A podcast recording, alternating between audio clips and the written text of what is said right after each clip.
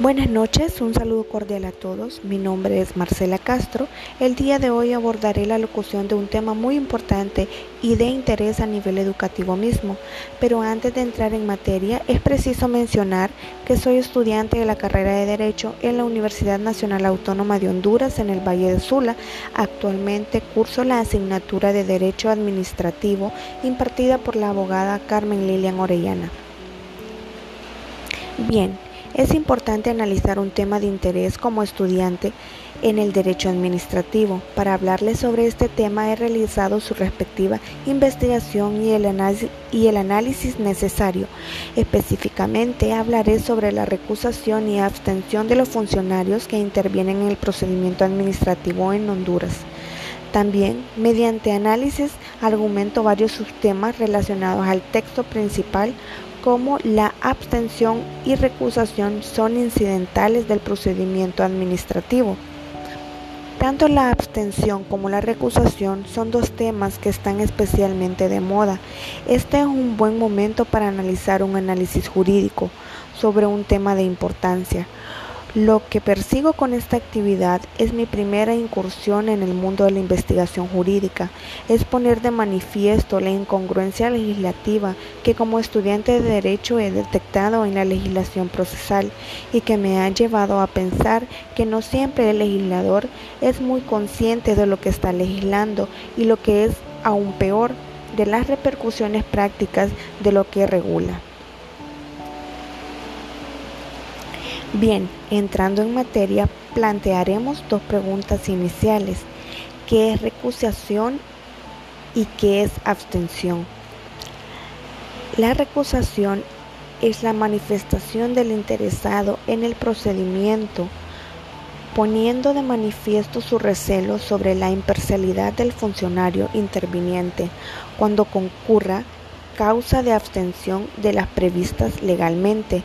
Se le llama así al remedio legal de que los litigantes pueden valerse para excluir al juez del conocimiento de la causa en el supuesto de que las relaciones o actitudes de aquel con alguna de las partes o con la materia del proceso sean susceptibles de poner en duda la imparcialidad de sus decisiones y la abstención es la figura jurídica que trata de garantizar la imparcialidad y objetividad de los procedimientos administrativos y judiciales de acuerdo al cual en determinados casos las personas intervinientes se deben abstener de actuar en esos procedimientos. Esta tendrá un lugar en cambio cuando concurriendo las mencionadas circunstancias el juez se inhibe de conocer en el juicio.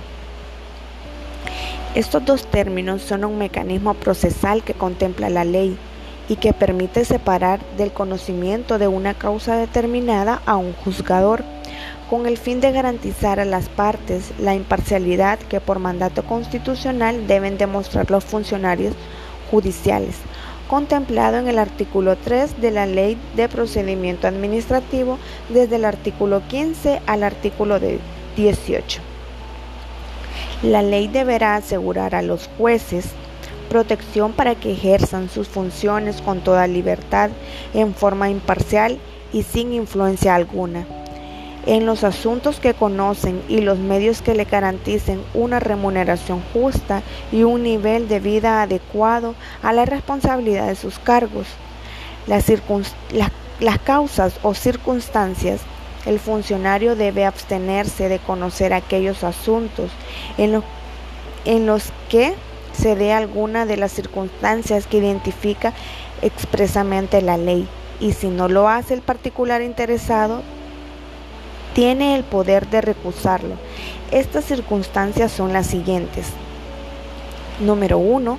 Vínculo matrimonial, unión de hecho, parentesco, dentro del cuarto grado de consanguinidad o segundo de afinidad con los interesados o con los representantes legales, socios o apoderados de las entidades interesadas. 2. Amistad íntima o enemistad manifiesta con él o los interesados. Número 3. Tener interés personal con el asunto o en otro similar cuya resolución pudiera influir en la de aquel o cuestión litigiosa pendiente con algún interesado. 4. Tener relación de servicio con personal natural o jurídica interesada directamente en el asunto o ser socio de la entidad, de la entidad interesada. Ser o, ser o haber sido tutor o curador de alguno de los mencionados en el número 1 anterior. Tener pleito pendiente con alguno de los interesados estar o haber sido denunciado o acusado por alguno de los interesados como actor o cómplice de un delito o como autor de una falta. Número 8. Haber intervenido en el procedimiento de que se trate como apoderado, como testigo o perito. Y 9. Las demás que señalan las otras leyes. La abstención, el titular, la abstención, el titular del órgano o cualquier servidor público que deba intervenir en el trámite del procedimiento en quien concurra alguna de las circunstancias señaladas. Se abstendrá de intervenir en el procedimiento y deben comunicarlo al, superior respectivo. La, abstención entonces constituye un deber impuesto a todo servidor público para no intervenir, intervenir en un procedimiento cuando concurra en él alguna de las circunstancias indicadas en la en la letra anterior. El órgano superior debe resolver lo planteado por el inferior dentro de los tres días siguientes a la recepción de la comunicación. Si el inferior no se abstiene de oficio y el superior tiene conocimiento de que concurre en él alguna de las circunstancias señaladas como causa de abstención, podrá ordenar a los servidores inferiores titulares o no que se obtenga de intervención alguna en el procedimiento, procedimiento de que se trate. El titular del órgano o cualquier servidor público no se abstiene, debiendo hacerlo incurrirá en responsabilidad. La, recusación entonces constituye el medio por el cual el interesado puede obtener que no intervenga en el procedimiento administrativo. El servidor público que debiendo abstenerse por encontrarse incurso en alguna de las circunstancias previstas en la ley, para ello no lo hace. La ley no dice quién puede representar, quién puede presentar la recusación, sin embargo, debido a que debe presentarse dentro del procedimiento que se desarrolla, no puede ser otro que el interesado. La recusación debe presentarse en escrito y desde luego ante el órgano al que pertenece el funcionario. La causa de recusación debe ser expresa y claramente indicada en el escrito de recusación. El recusado podrá ser cualquier funcionario, será el titular cuando éste deba decidir, será cualquiera que pueda influir en el procedimiento y en la decisión, como es el caso del procedimiento de licitación y concurso en donde algunos funcionarios participan en la administración de las ofertas, otros evalúan y finalmente es otro el que decide la adjudicación. Es preciso mencionar que la recusación debe plantearse antes de la visita para las alegaciones, que sobre el valor y el alcance de las pruebas podrán hacer los interesados.